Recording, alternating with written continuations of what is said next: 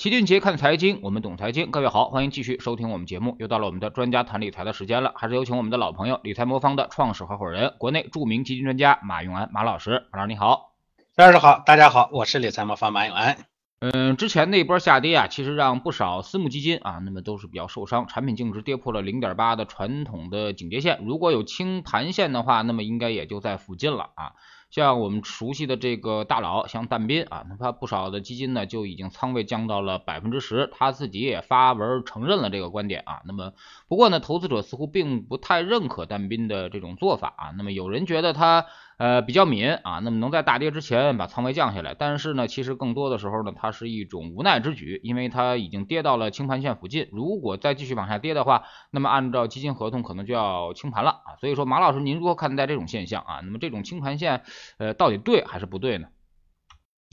呃，这东西呢，其实要从两层来看啊，确实。呃，从投资者感受来说呢，到清盘线附近了，那你这个应该，呃，就说明呢，确实也碰到很多投资者的心理的底线了，对吧？这个时候呢，做了清盘，呃，起码从心态上来说好一些，有助于留在市场里头。但是从投资的角度来看，这样的做法呢，显然它对投资者不太好，就因为长期的收益率会下滑。呃，理财魔方原来的旧模型里头呢，也会这么做，就是到那个啊回撤控制线附近的时候呢，我们会强行降仓。啊，这样的话，我们说说让让人的让人的投资感受好一点。但是，呃，因为我们现在很多投资者呢，其实也越来越成熟了，尤其私募的投资者，呃，像以前呢，说一碰到这个呃亏两毛、亏三毛的时候呢，就想就想夺路而逃，这种在公募的投资者里头都已经越来越少了。很多人都觉得，哎，跌这么多呢，其实是机会来的时候。那私募呢，尤其就会啊，这个投资者呢会更成熟一些。所以现在呢，很多基金呢开始考虑不太是愿意去设置这种。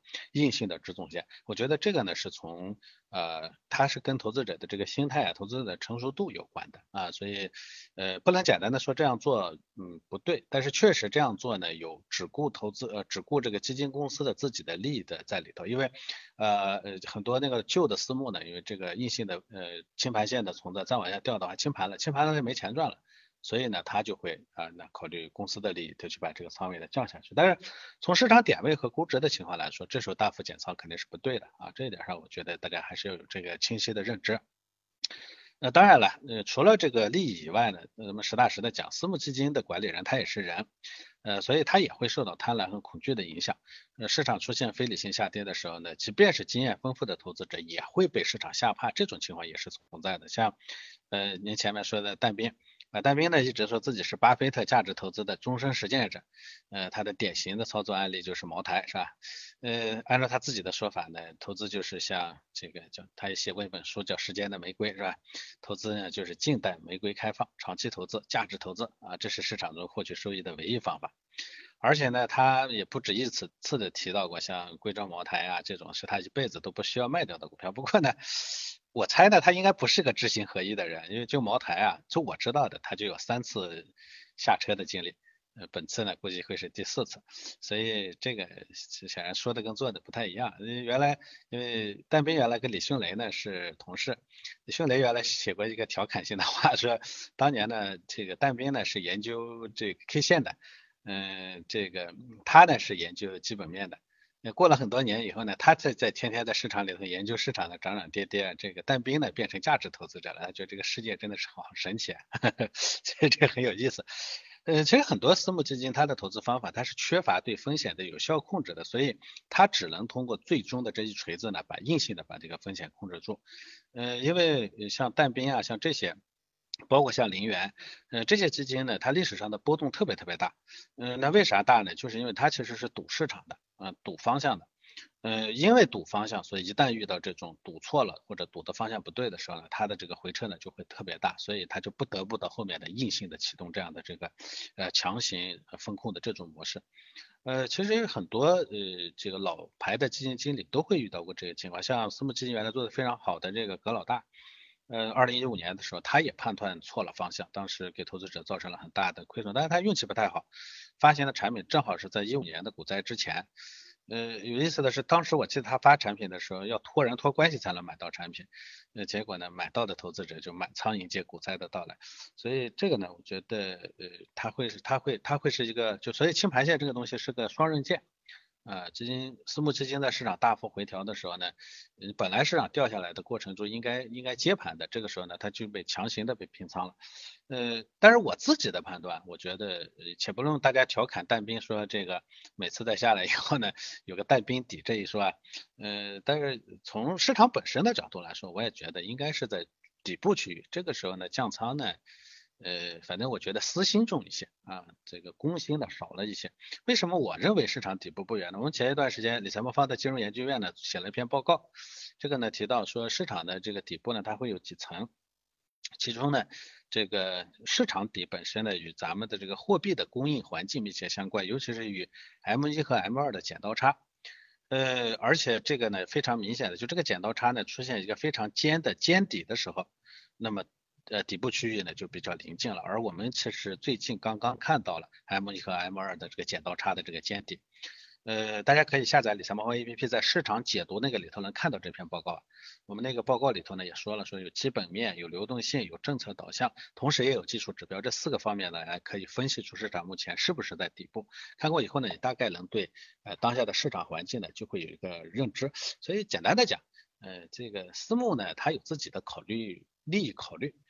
不全是因为确实到了这个，确实觉得他觉得风险特别大啊，所以才需要清仓，而是觉得这个附近呢再往下穿一穿会很严重的影响到他的利益。市场是到底部了，但是他呢清仓了，清盘了，清盘了的话他没利益了，所以他可能是因为这个原因而呃导致而而选择的清仓，呃，那跟市场的判断可能关系没有那么大啊，这是第一个。第二，就算是他判断市场底部，私募大佬判断错的的事情太多了。啊，这个我就说了，葛老大这样的这样的在市场里头做这个做投资做的确实非常不错的这种人都会判断错。那但兵啊、林源这些，相对于这个葛老大来说，那可能说是大佬，那还得呃加个引号，那他们的判断可能就要再降一层了，嗯。呃，其实很多人都说降仓没关系啊，那么还有之前有人为他降仓叫好啊，但是呢，这些人的这个。理由就是啊，过一段时间他能把这个仓位再加回来，但其实这可能有一个误区了啊，就是说如果他离清盘线很近的话，那么即使市场涨起来，他可能也不会不敢啊把这个仓位再快速的加回来，可能会后面呃通过一些固收加的一些产品，他才慢慢的这个积累安全垫，然后积累到一定程度，然后才敢逐渐的减仓啊，因为呃。保不齐啊，那么这个市场一波动到百分之八，它就又触发这个清盘线了。所以说呢，这块儿可能这个大家要留神啊。那么一旦其实触发这个清盘线，然后之前这个主动的清盘的行为，其实就是相当于一个私募基金被打残了啊。不知道马老师这个同不同意这种观点？是的，是的，这个呢，我们行业里头管这种叫僵尸产品，就是呢掉到清盘线附近呢，他不得不清仓了，之后呢加仓，其实对他来说是非常痛苦的决定。因为即便是就像就像我们在这个时候就非常坚定、非常舒适的会推荐大家去加仓，因为本来呢我们控制的分回撤控制的就不错。第二呢，就算是稍微再往下穿一穿，在这个时候呢，我们呢是能接受的，因为我本身做的做的这个符合资产配置，这种呢，即便市场再单一往下穿，对我的影响呢其实已经有限了。但是呢，对它的这种单一产品，尤其是赌。啊，某一个品类、每一某一个风格的这种风格特别激进的这种产品来说，就是我说的这个像淡冰啊、像林源这一类产品来说，那市场是在底部，但是底部的这个此底必不不跟彼底部可能不太一样。我们一般说市场底部呢会有三个是吧？呃，这个政策底、市场底，再然后呢是基本面底。呃，那么呃政策市场的真正的市场的底部呢会在政策的底和那个基本面就经济基本面好转的那个中间。嗯，政策底出来以后啊，在历史上，因为咱们政策底已经很明显的出来了，这个政策政府已经发话了，这个基本上就定位呢已经无以复加的高，那就说明政府不希望市场往下跌，但市场它不会完全听政府的，所以还会再顺带着再往下去跌一跌，有时候它会再接着往下跌一跌，有时候呢它二次探底不比前一次更低，它可能就拉起来了，慢慢就涨起来了，它这种情况呢，后面会不会往下跌，跌多少还是拉起来，这个过程其实是很随机的，因为它是由人的情绪控制的。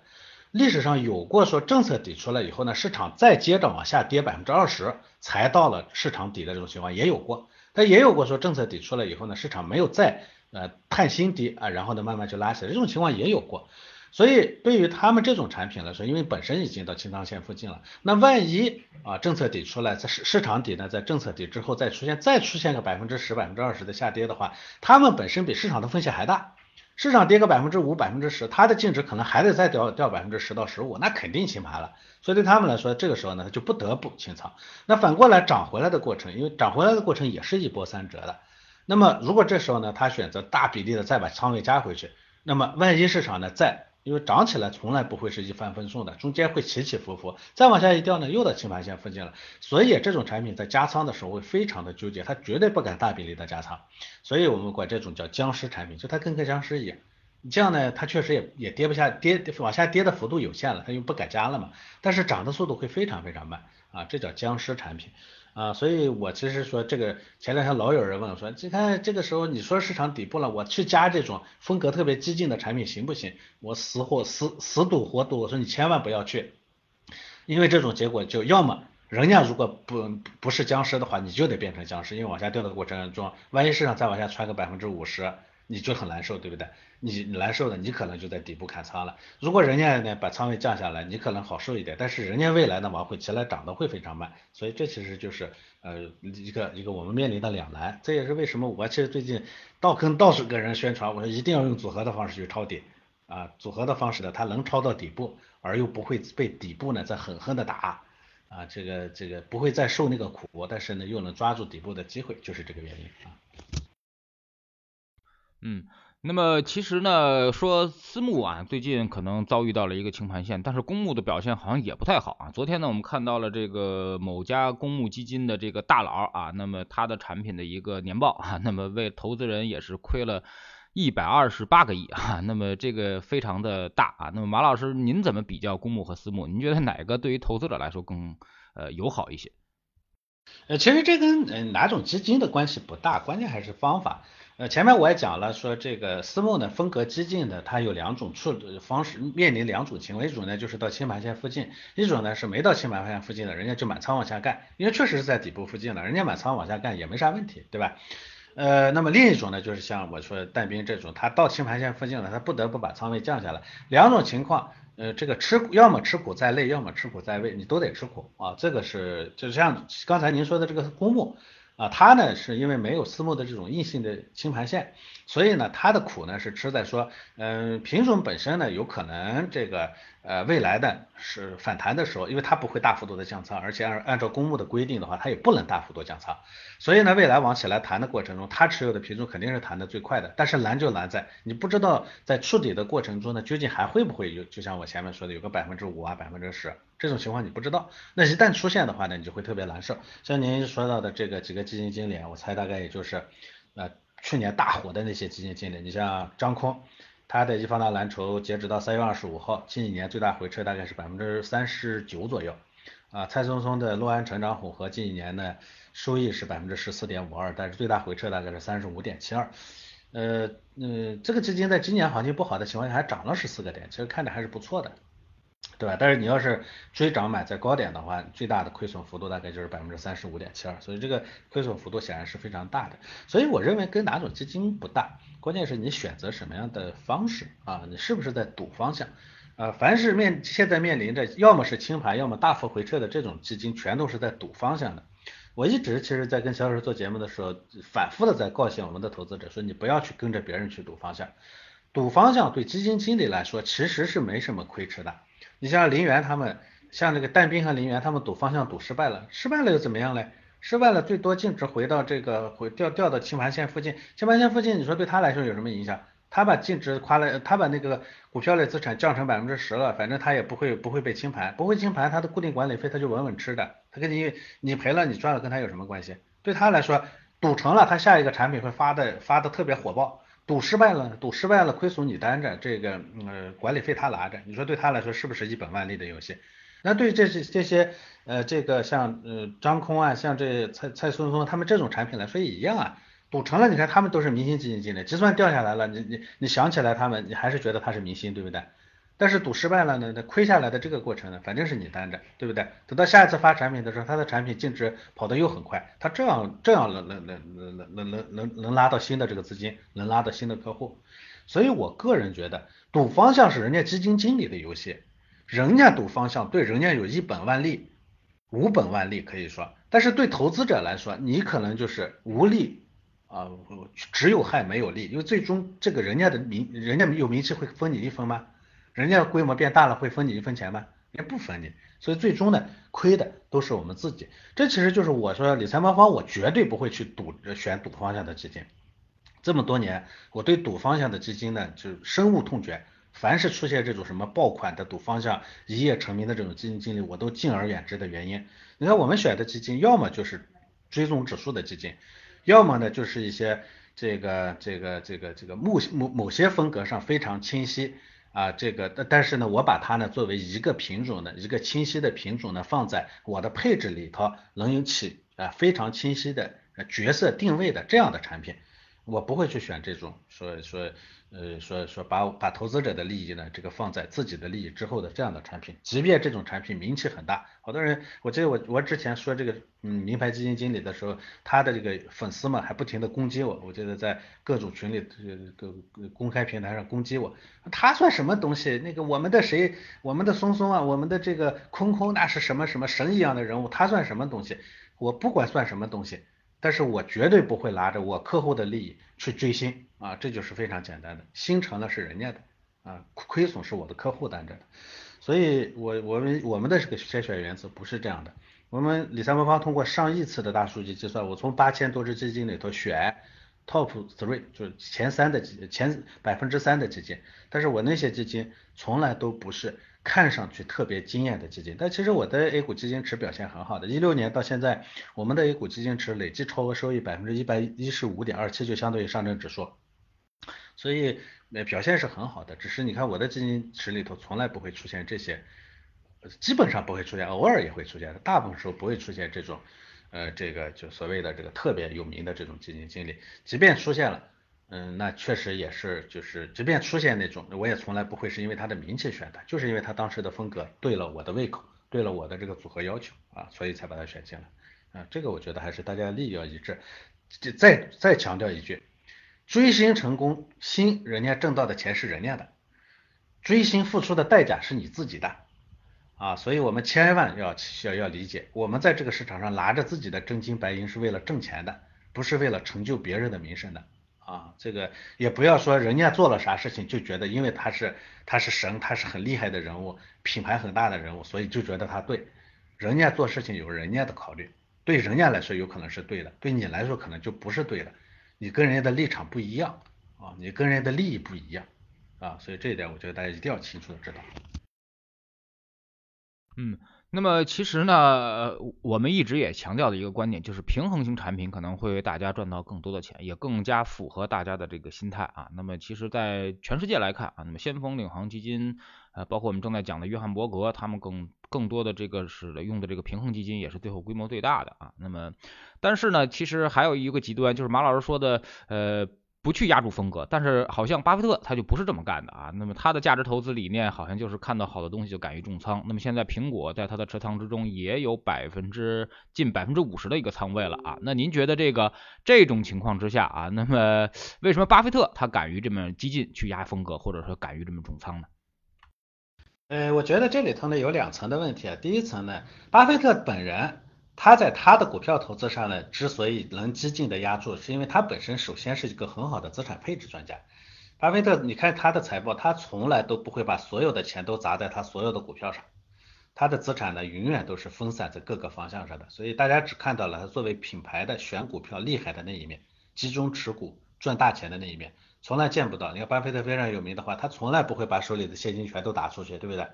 这其实就是一种非常典型的资产配置理念。你不要光看它面上用的是啥，你要看它后面的资产是啥。这是第一点。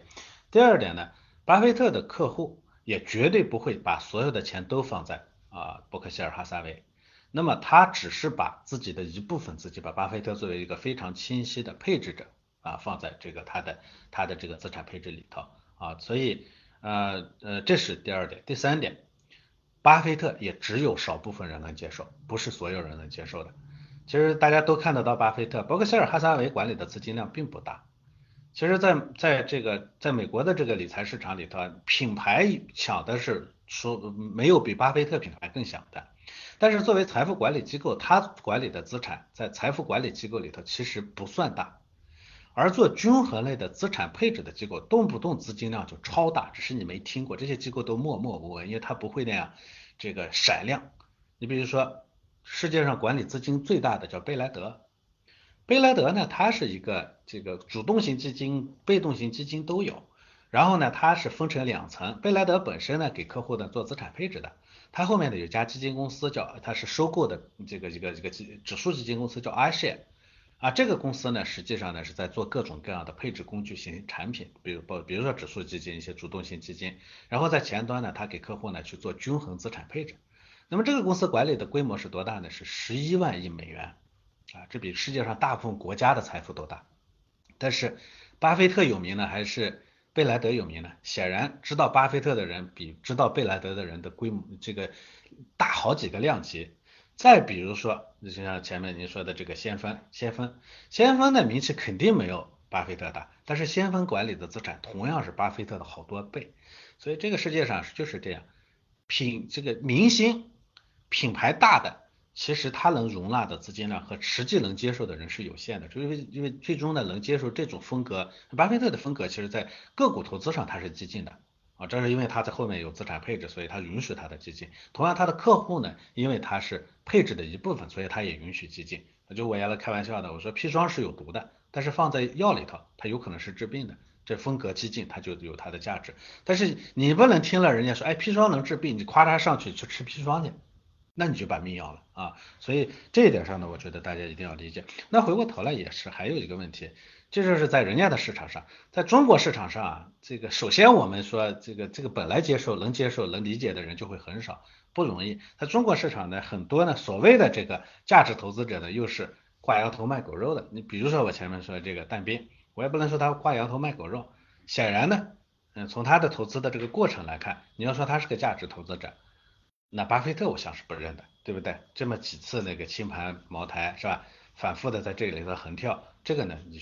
也显然是我不认为是一个价值投资者。那同样，其实还有另外一些呢，去影响投资者的这个，比如说我刚刚看到一个财经博主，网名是价值某某某啊，他的介绍说是他是价值投资的坚守者和实践者，结果点进去一看，全都在讲 K 线。其实在中国啊，我说了，每个投资者进去的时候都有一个价值投资梦。我是要做价值投资，我找到好股票我就拿着一直不动。每个呢去忽悠客户的人也都这么讲，但最终啊，真正能做到的，嗯，这个我不能说没有，反正是我基本上没见过啊，这个是很少的。所以这个，呃，这个我觉得大家还是要认知，这价值投资其实对投资者他要求是非常高的，你必须对公司的基本面有充分的认识，包括估值啊、行业前景啊、产品市占率啊、稳定性啊等等，而且你还要对自己研究这个东西有十足的信心。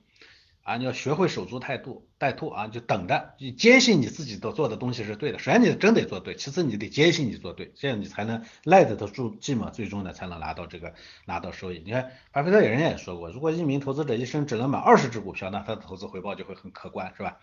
所以价值投资我觉得它不错，但是太难了。嗯，这个别说普通投资者，你像就像我先说的，但斌这都经验很丰富的老手了，你看他其实也是撑不住的，对吧？呃，这个反过来你说，它为什么它的产品净值会大幅度下跌？还不是因为在股市高位的时候买入了大量高估值的投资品种嘛？你像茅台，六十倍市盈率购买，你说是价值投资，这肯定是过分乐观了嘛？所以价值投资它不是不好，而是太难，对投资者的要求太高。巴菲特之所以能通过价值投资成功，那是有天时地利人和，我前面说那几种因素都存在的。所以我开玩笑，我说能做到这个层面上的人，那都不是人，那叫凡人成圣了。但这个世界上有几个人能能凡人成圣呢？所以大家都仰望巴菲特，但是我从来不鼓励大家去做巴菲特，因为成功的几率太低了。我们还是希望找到一个凡人能做到的事情，而不要说去建立的。哎，我要是成神仙，我会怎么样？成不了神仙嘛，对不对？嗯，现在主流的观点其实就两套啊逻辑啊，一个呢就是我们说的组合配置的逻辑，另外一套呢就是刚才您所说的价值投资的逻辑啊。那么价值投资呢这两年确实是被呃怎么说呢，大家这个这个更加接近于普通的投资者啊，但是资产配置呢其实是更多机构在做，而且也是创造了更大的规模啊。那您能不能比较两种方法，哪种策略和业绩会更加突出一些呢？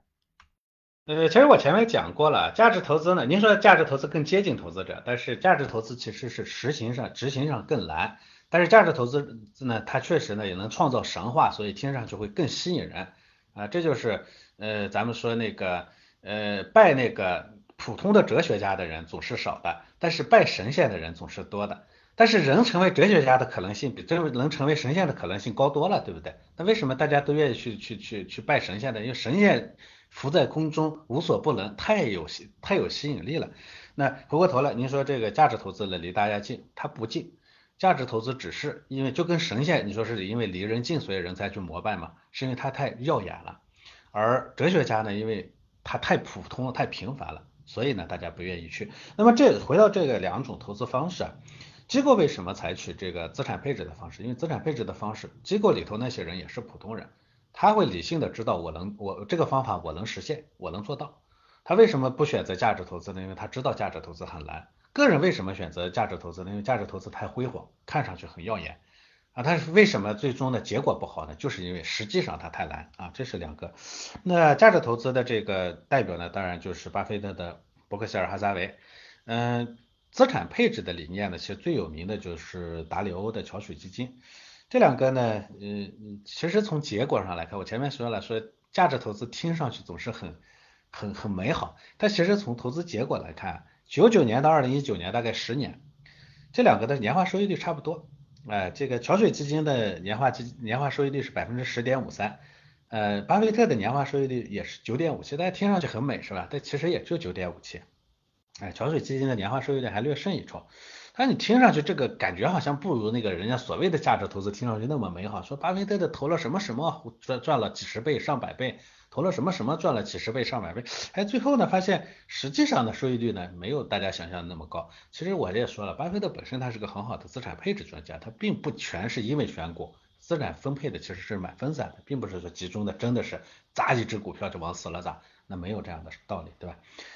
呃，所以其实他看上去他们这些收益率呢，还不如我们的很多公募基金经理。那之所以能长盛不衰呢，就是因为他们大部分年份都在挣钱。